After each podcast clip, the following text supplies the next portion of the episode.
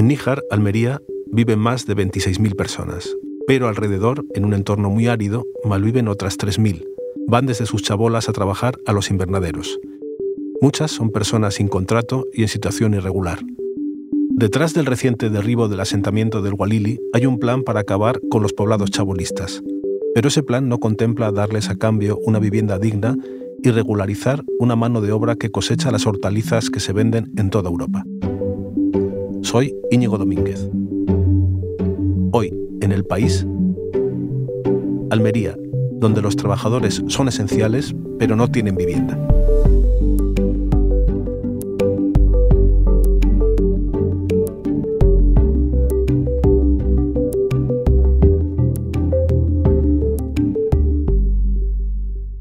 Para conocer cómo viven las personas en los asentamientos de Almería, he llamado a mi compañero Nacho Sánchez, que estuvo allí hace poco. Hola Nacho, ¿cómo estás? Hola, muy bien. ¿Qué tal por ahí?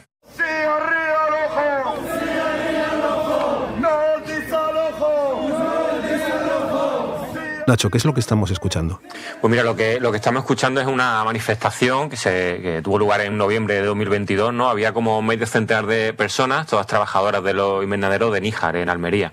Eh, eran residentes entonces de un poblado chabolista eh, que se conoce como el Walili, ¿no? Eh, lo que gritaban ahí es no al desalojo, sí al realojo. lo hacían porque sabían que el ayuntamiento ya le había notificado que iban a derribar ese asentamiento donde residen, ¿no? Es un, un, sitio construido hace 15, 20 años, formado por chabolas levantadas con palés, plástico y caña, y, casualmente todos son desechos de esa, de esa agricultura intensiva. ¿Y qué, qué respuesta les dio el ayuntamiento? Bueno, pues, pues la respuesta en este caso, como, en todas las situaciones anteriores de todo el problema que ha habido siempre con los asentamientos en Almería, es muy poca, ¿no? La respuesta es, mínima, ¿no? En este caso, el, municipio lo que ofreció fue eh, instalar un centro de emergencia en una nave industrial, eh, eh, un centro muy parecido al que tiene, al que, al que se instalan cuando hay un terremoto, ¿no? Una inundación, y también una serie de realojos en, viviendas de propiedad del, del ayuntamiento. hay también 62 pisos que están en plena construcción en una barriada, eh, pero están como en un polígono, lejos de cualquier población, y era también otra de las alternativas que, se les daba. ¿no? Es algo que la alcaldesa ya advirtió siempre, ¿no? Que, no era su competencia regularizar este tipo de situaciones ni, darle una casa a, estas personas. En este ayuntamiento tenemos competencias, no podemos solucionar el problema, el problema de la inmigración, no podemos. Nosotros podemos poner lo que tenemos de competencia, tampoco podemos darle papeles a la gente, no podemos hacerlo, por mucho que se nos solicite. No podemos regalar vivienda. Y al final sí los desalojaron hace unos días. Pues sí, sí, cumplieron, cumplieron su palabra y, fueron desalojados allí. Hola. El sonido que, estamos escuchando es el de las excavadoras, ¿no? Mientras derribaban eh, ante la mirada de, que los que habían sido sus residentes, ¿no? La situación fue un poco desconcertante porque eh, a un lado teníamos un gran despliegue policial, ¿no? Con 50 60 agentes de la Guardia Civil, un helicóptero eh, eh, circulando por el aire. Y al otro lado teníamos 60, 70 personas en el arcén de la carretera, bajo la lluvia, con mucho frío. Y lo que estaban esperando era saber muy bien dónde, saber en algún momento dónde iban a dormir esa noche, ¿no? No tenían muy claro cuál era su futuro más cercano. Lo que no entiendo, Nacho, es que asentamientos como este del Walili, pues hay desde hace muchísimos años y, bueno, que, esté que sea un problema que todavía está así, que de repente desalojen este y otros no, no se entiende bien. ¿Me puedes explicar un poco?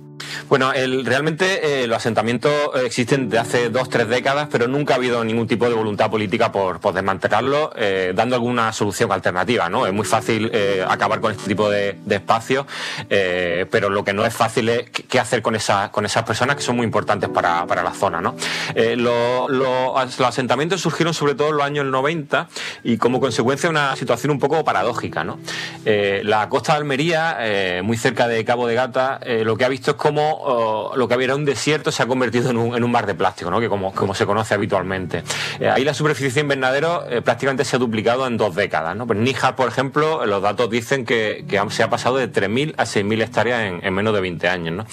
¿Qué, ha pasado? Pues que ese crecimiento también ha necesitado mucha mano de obra, que casi siempre ha sido cubierta por, por migrantes.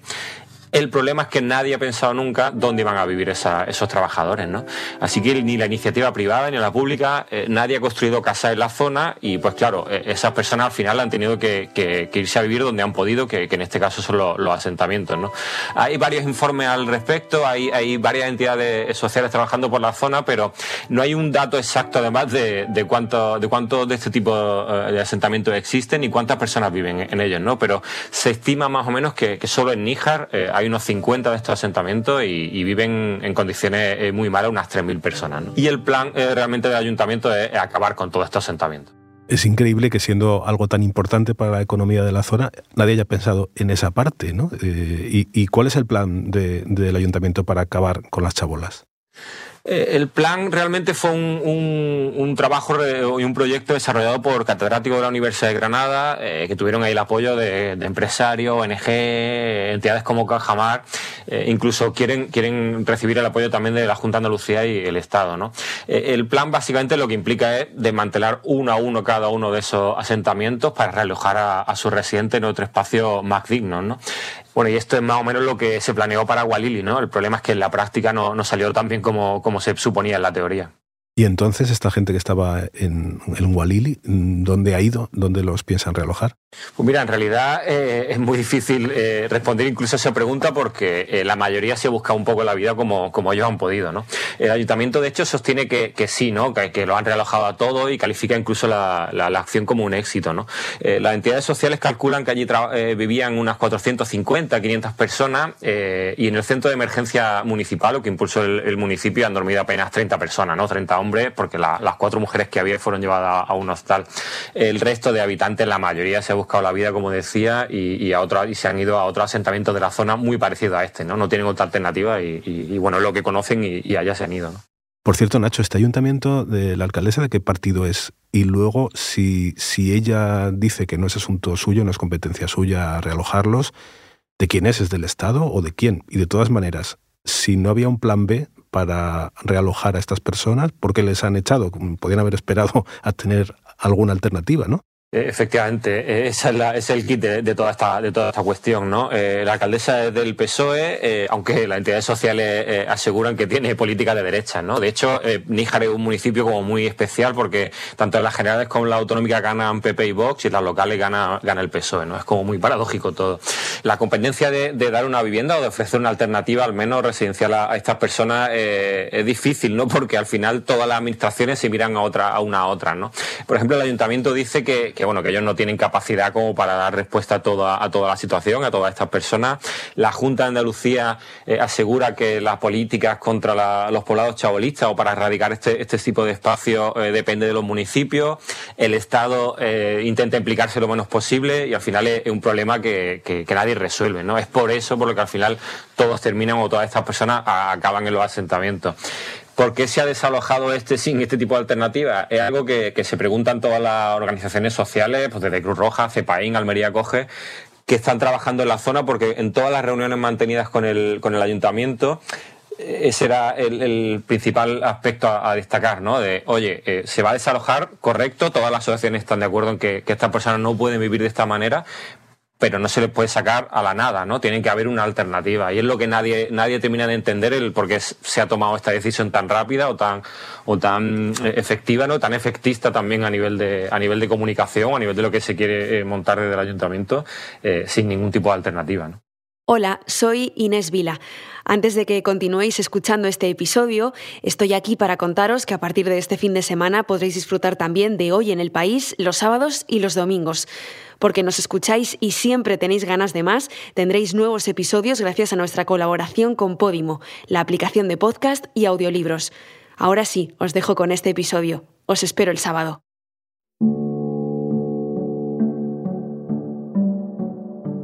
Nacho, pero estas personas viven allí todo el año, son otros vecinos más de la zona o son de estos que trabajan tres meses aquí y luego se van a otro sitio? Bueno, hay algunos que sí que, trabajan por campaña y van a, otra zona, ¿no? Como Huelva, pero la inmensa mayoría residen aquí todo el año. Ten en cuenta que eh, todas las hortalizas que se, que se cultivan en estos invernaderos eh, se hace a lo largo de todo el año, ¿no? Entonces, la propia patronal reconoce que estos trabajadores pueden echar entre nueve y diez meses como mínimo cada año de trabajo. Pero entonces, si no tienen papeles, ¿pueden alquilar pisos, por ejemplo? En realidad sí que pueden. ¿eh? Es algo que, me explicaron muy bien los agentes del equipo de atención al inmigrante de la Guardia Civil. Estuve con ellos en, algunos de los asentamientos. Eh, son personas que van informando de los derechos a, estas personas y ellos me contaron que, con el pasaporte simplemente les vale para, alquilar un piso. Es por eso por lo que, por ejemplo, podrían alquilar eh, alguna de las 62 viviendas que, se están impulsando en Níjar como alternativa a estos asentamientos, ¿no? cuando estén acabadas, porque, porque todavía están en obra y, se supone que hasta verano no estarán listas. las organizaciones sociales creen que esta vivienda al final eh, serán adjudicadas solo a personas con, en situación administrativa irregular y con contrato de trabajo. ¿no? Eh, es la base, como, como hablábamos antes, porque la mayoría de quienes viven en los asentamientos no tienen esa documentación y por lo cual mm, tampoco tendrán acceso a este, tipo de vivienda. Eh, fíjate que, la propia patronal reconoce que, estas personas trabajan entre 9 y 10 meses cada año ahí en los invernaderos, ¿no? independientemente de que, de que tengan documentación o, lo hagan de manera irregular, ¿no? que también son muchos. Nacho, y siendo esto tan importante para la economía del pueblo y hay tal lío montado, ¿qué dice la gente del pueblo de Níjar y, y qué dicen en, en Walili? Tú estuviste por allí. En el, en el, municipio hay como una especie de doble, doble sentimiento, ¿no? Depende, yo creo que con quién hable y depende de, de, lo que se dedique, ¿no? Eh, hay muchas personas que no, entienden que haya tantas personas inmigrantes viviendo en su, en su municipio, no, no creen que sea necesario y, mucho menos si no tienen documentación, ¿no? Creen que no deben estar aquí. Eh, al otro lado hay personas que, que entienden muy bien que, que, son mano de obra que hace falta y que lo indignante es que tengan que vivir en este tipo de, de espacios, ¿no? Tan, tan, en condiciones tan pésimas, ¿no? Eh, esa es un poco la, doble visión que hay en, el, en Níjar. ¿no? Eh, para, los, habitantes de los asentamientos la sensación es mucho más común ¿no? y eh, tiene que ver mucho con la incertidumbre. son gente que, no entiende que, que le echen de un sitio así sin, sin apenas alternativas. ¿no? Ellos sienten que aportan a la economía andaluza con su trabajo, pero que realmente no le importan a nadie. ¿no? Y, por eso no se fían de las promesas y por eso no se fiaban el, el lunes pasado durante el, durante el desalojo de que les fuesen a llevar a, a un sitio mejor. ¿no? Y de hecho la mayoría acabaron en otros asentamientos, como decía antes, pues no sé, Barranquete, Atochare, Don Domingo, son espacios muy parecidos y muy cercanos, ¿no? Eh, algunos sí que, sí que decidió irse a, dormir al centro de emergencia. Eh, el problema que contaban al día siguiente es que eh, el, espacio está como a 8 kilómetros de Gualili, al norte, y eso ha hecho que no pueda volver al sitio de trabajo, ¿no? Le ha pillado muy lejos de la finca donde trabajaban, haya gente que haya, que haya perdido su trabajo solo por ese desplazamiento de, de 8 kilómetros, ¿no? es lo que ocurrió justo a Jaquín, ¿no? Un chico de 26 años nacido en Larache que conocimos el otro día y que, y que vivía en Gualili. Estuvimos bien este día, dos días, estamos bien, lo que falta solo es el trabajo. Esa es la, la, preocupación, lo que tenemos, ¿sabes? Del trabajo. Porque cuando venimos de ahí lo perdemos el trabajo. ¿Por qué, ¿Por qué lo pierdes? Porque está lejos de aquí. Si no viene dos días, el jefe va contra otro y va a meterlo en el trabajo y todo fuera. Después de, hablar con, con Hakim, lo que, lo que decidí fue ir a otras comunidades similares, a otros espacios parecidos para ver cómo habían vivido eh, esta situación, este desalojo y también cómo vivían. ¿no? Eh, el primer lugar al que, al que me acerqué es otro asentamiento cercano, muy parecido a, a Walili, que se llama Tochare y donde actualmente viven una, unas 700 personas más o menos. La primera vez que fui a, a fue en el año 2020, eh, justo después de que el fuego calcinara eh, buena parte del, asentamiento. Lo curioso es que en pocos días estaba reconstruido y desde entonces ha, seguido creciendo. ¿no? Eh, aunque desde fuera parece exactamente igual que otros sitios, en este caso aquí hay como dos áreas muy diferenciadas. ¿no? Al norte viven personas de Ghana y Senegal y al sur marroquí y argelino pero lejos de lo que pueda parecer, eh, se mezclan mucho, se llevan muy bien y la convivencia es bastante, bastante buena. ¿no? Eh, allí las calles son de barro, eh, hay basura por todos lados, no existe saneamiento ni agua potable y la, y, poquita luz que, pueden tener se consigue con rudimentarias conexiones a la red eléctrica. Son bastante peligrosas porque además cruzan charcos y, bueno, es, el riesgo de, ese incendio de que vuelva a producirse. ¿no? Las viviendas son muy pequeñitas, son de pocos metros cuadrados y la mayoría está construida con, con palés y plásticos, ¿no? aunque sí que hay ya unas 30 40 levantadas con bloques de hormigón precisamente por ese miedo al fuego. ¿no? Eh, por el exterior son como muy rudimentarias, pero, pero es verdad que por dentro son muy acogedoras ¿no? y, a pesar de, los poquitos recursos con los, que, con los que cuentan. Un buen ejemplo es el hogar de Nora, una chica marroquí eh, que tiene 28 años, a la que conocí justo el día de su cumpleaños. Es algo que ya me habían avisado y, le pude llevar velas y algunos dulces.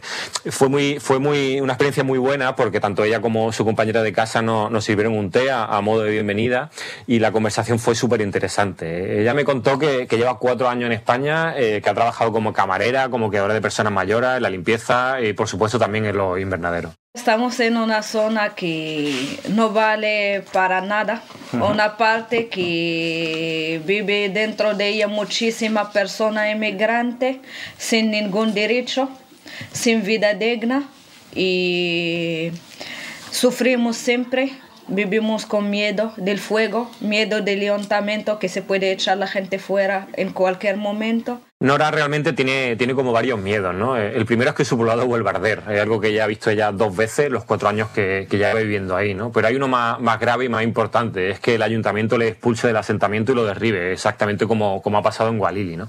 Eh, por supuesto, hay que tener muy claro que, que, ni ella ni sus vecinos quieren vivir en, este tipo de sitios, ¿no? Pero según cuentan y como muestra la realidad, es que no les queda otra opción. Nacho, impresiona escuchar las desgracias y las penalidades de estas personas cuando en realidad son tan importantes para la economía del lugar, ¿no? Eh, porque ¿qué representan personas como Joaquín o Nora económicamente para Almería? Es muy difícil eh, de dar una cifra exacta, ¿no? Los, números bailan, bailan mucho porque, sobre todo, eh, este tipo de personas que están en situación administrativa irregular eh, son invisibles para, para, el sistema, ¿no? en la zona trabajan unas 30.000 personas ahí en Níjar y la mayoría lo hace de manera legal con su contrato, pero hay una buena parte que, que, como ellos, lo hace de manera irregular, ¿no? Independientemente de, de las cifras, lo que sí está claro es que tanto uno y otro son esenciales, realmente esenciales para la agricultura. Cuando he hablado con la patronal, con los agricultores de la zona, ellos reconocen que este, esta mano de obra es imprescindible y que el sector sería otro sin, sin ellos, no sería tan importante. ¿no? Eh, además destacan que ellos, eh, o que el sector sigue falto de mano de obra, ¿no? porque el crecimiento de los invernaderos continúa y siguen necesitando trabajadores, por lo cual sufre esa rara paradoja ¿no? de hace falta mano de obra, los tenemos ahí, pero no se le pueden contratar, ¿no? Es, complicado. Pero de todas maneras, fíjate, eh, como dije antes, que en la comarca Níjar hay 6.000 hectáreas de invernaderos, eh, eh, la, la, superficie sube a 30.000 hectáreas en, toda Almería y es la huerta de Europa. O sea, todo el tomate, la berenjena, el calabacín, el pimiento, todos estos tipos de productos que tomamos en nuestras casas o que toma media Europa proceden de, este, de estos invernaderos, ¿no? El principal motor económico de Almería y facturan entre 3.000 3.500 millones de euros al año, ¿no? Es muchísimo más que, que el turismo, por ejemplo. Ahí, en Cabo de Gata. Eso te iba a preguntar, porque ahí al lado está el Cabo de Gata, que es un lugar muy turístico. Sí, además el, el, contraste enorme, ¿no? Hay, hay, hay dos paisajes totalmente opuestos en, el propio municipio, en Níjar, ¿no? Eh, por un lado, eh, sorprende atravesar ese territorio lleno de invernaderos, ese, todo bajo plástico, hay muy, además está muy sucio por la, por la mala gestión que se hace de los residuos, hay, plástico en cada rincón y está todo como muy feo, ¿no? Muy poco cuidado. Y sin embargo, en cuanto entra al parque natural, eh, hay como una especie de frontera invisible y el, y el, paisaje se vuelve maravilloso, ¿no? Y siempre con el, con el Mediterráneo de fondo. Yo lo que hice eh, fue acercarme a la isleta del Moro, que también pertenece a, a Níjar, una localidad de, este municipio, para comprobar un poquito esas diferencias ¿no? y ver cómo conviven esa, esas dos realidades. Eh, una cosa que me llamó la atención, por ejemplo, es que hay cosas como eh, que son muy similares, pero, pero muestra muy bien la diferencia. ¿no? Por ejemplo, en, entre los invernaderos vemos a, decenas, a cientos de personas cada mañana con sus bicicletas para ir al trabajo o en busca de trabajo. Y claro, aquí en, la zona más, costera, quienes van en bici, pues bueno, son, son jubilados ¿no? de, de norte de Europa que vienen a dar un paseo en invierno, a hacer sus rutas turísticas, ¿no? Eh, es como esa, esa doble, eh, doble realidad, ¿no? Eh, y, es una de, eh, las causas por las que las asociaciones de, de la zona dicen que, que ha sido el primero en, en caer, ¿no? El primer asentamiento en ser derribado. De hecho, los empresarios reconocen estar muy preocupados, ¿no? Por la visión que se llevan los, los compradores de mercancía que vienen desde Europa, porque allí sí que están muy sensibilizados con los derechos de los trabajadores y, bueno, la patronal cree que, que este tipo de circunstancias puede, puede tener algún tipo de consecuencia en la venta en el futuro. ¿no? Y si los poblados están desde hace 20 años por allí, al menos, ¿de dónde viene esta novedad de esta política de expulsarles de repente? Pues realmente parte de una idea eh, en la que todos los, actores que están aquí implicados coinciden, ¿no? De que no se debe permitir o no se puede permitir a esta altura eh, que haya miles de personas viviendo en, circunstancias como, las que están estas personas migrantes, ¿no? El problema es que, como hemos hablado, es que hay una realidad a la que no se le da solución o a la que no se le da ningún tipo de alternativa, ¿no? A pesar de que el propio ayuntamiento lo venda como una política social y lo hace, de hecho, en, una etapa preelectoralista, ¿no? Sabiendo que las la municipales están muy cerca. De hecho, eh, hace unos días había un comunicado del alcalde en el que decía que por primera vez en 20 años eh, se le daba a estos moradores una verdadera ruta de convivencia en condiciones dignas. ¿no? Es una frase eh, muy, muy impactante que sobre el papel parece que tiene sentido, pero sobre la realidad es, muy diferente, ¿no? porque las condiciones en las que viven estas personas son infrahumanas, trabajan por 5 euros la hora con suerte y, como hemos hablado, la mayoría sin, sin contrato. ¿no? es lo que nos contaba Acedín, un marroquí que estudió fotografía y que fue militar en el Sáhara y que ahora lleva seis meses viviendo en Atochare. ¿Por qué vivir aquí? ¿Por qué vivir aquí? Porque yo no tengo papeles, eh, como dice, eh, no, no, puedo, no puedo trabajar en otra, otra sitio. Aquí hay, hay muchos baladeros. En Almería hay, hay muchos invernaderos, sí, pero lo que no hay son viviendas. ¿no? De estos migrantes depende buena parte de la huerta de Europa eh, y nadie le ofrece un plan B que le asegure un futuro mejor. Que no lo olvidemos, es lo único que buscan. Muchas gracias, Nacho. Gracias a ti.